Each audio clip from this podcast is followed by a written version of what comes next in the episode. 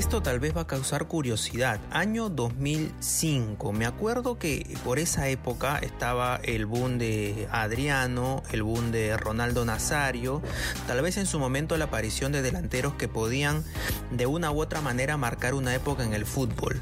Y con apenas 22 años, Sergio Ramos, el andaluz, el de Sevilla, había pasado justamente de este equipo al Real Madrid nada menos, al Real Madrid de las grandes estrellas de los Galácticos, por 27 millones de euros. En ese momento era el traspaso más caro de la historia para un jugador de su edad, imagínense, ¿no?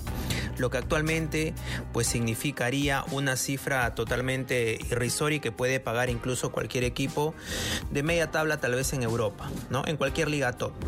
Lo cierto es que de Sergio Ramos, bueno, el tiempo ha pasado, hoy ya tiene 34 años y seguramente acabe su carrera para mucha pena de los hinchas merengues en el Real Madrid porque es un jugador que ha marcado pues una época, tantos años de manera ininterrumpida en este equipo. Pero hay una curiosidad muy marcada en, Sergio Ramos. Eh, tal vez el otro lado, el lado que no se conoce mucho, el lado no deportivo de este futbolista, de este capitán, campeón del mundo también con la selección española, En este podcast escucharás las mejores historias del fútbol, momentos importantes que marcaron la vida de muchos futbolistas y que quizás te sirvan como lección. Esto es Historias Fabulosas de la Pelotita con Gabriel Casimiro.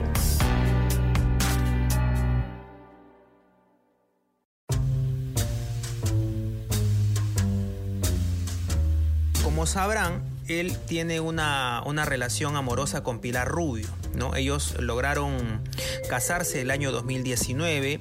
Pilar, para los que no, lo, no la conocen, ella es una presentadora, una actriz, una modelo muy famosa en España. Entonces, imagínense lo mediática que puede ser esta pareja en ese país. Bueno, ellos tienen cuatro hijos. Y justamente en el lado musical, por ejemplo, Sergio siempre ha manifestado que él es mucho de escuchar flamenco, mientras que su esposa es una rockera, ¿no? Pero lo cierto es que más allá de este gusto musical hay una hay una cosa que ellos tienen bastante en común, ¿no? Más allá de, de, la moda, de que Sergio ha sido modelo, por ejemplo, de muchas marcas de ropa, de que practican mucho deporte juntos, Ambos llevan muchos tatuajes y aquí viene algo muy particular, por ejemplo. Mientras ella tiene tatuados sus hijos, por ejemplo, el año pasado se tatuó el nombre de dos de ellos, incluso de uno usando la tipografía de Iron Maiden, que es su banda favorita de heavy metal. Por ejemplo, ella también es muy fanática de Aerosmith.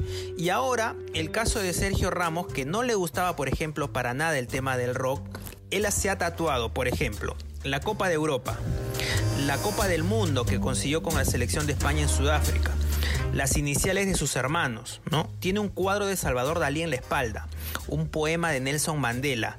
Y aquí viene lo curioso y lo que de repente ha marcado algo muy particular en él, que es un tatuaje de una imagen de Michael Jackson.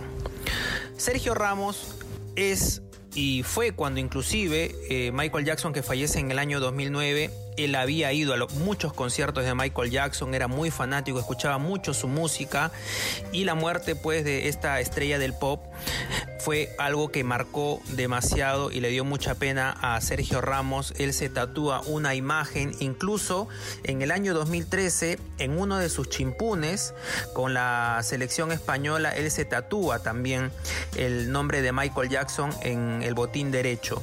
Y cuando va al año siguiente a Hollywood, él llega a visitar incluso eh, en el paseo este de la fama, en este famoso lugar en Estados Unidos, eh, llega a tomarse una foto con la estrella que tiene Michael Jackson, ¿no? Y esto es algo que ha marcado, pues es un fanatismo que él tiene. Y lo último que pasó fue el año pasado, que cuando él regresa y fue convocado a la selección española, el Instagram oficial de su equipo, de la selección, eh, lo recibe con varios mensajes y la música de fondo de The Way You Made Me Feel del rey del pop Michael Jackson, ¿no? Algo que seguramente ha marcado mucho Pero quiero saber ustedes que lo están escuchando, por ejemplo, ¿serían capaces de tatuarse la imagen, una foto, una frase de, de algún cantante que ustedes siguieran bastante, que fuesen muy hinchas, muy fanáticos? ¿Serían capaces de repente?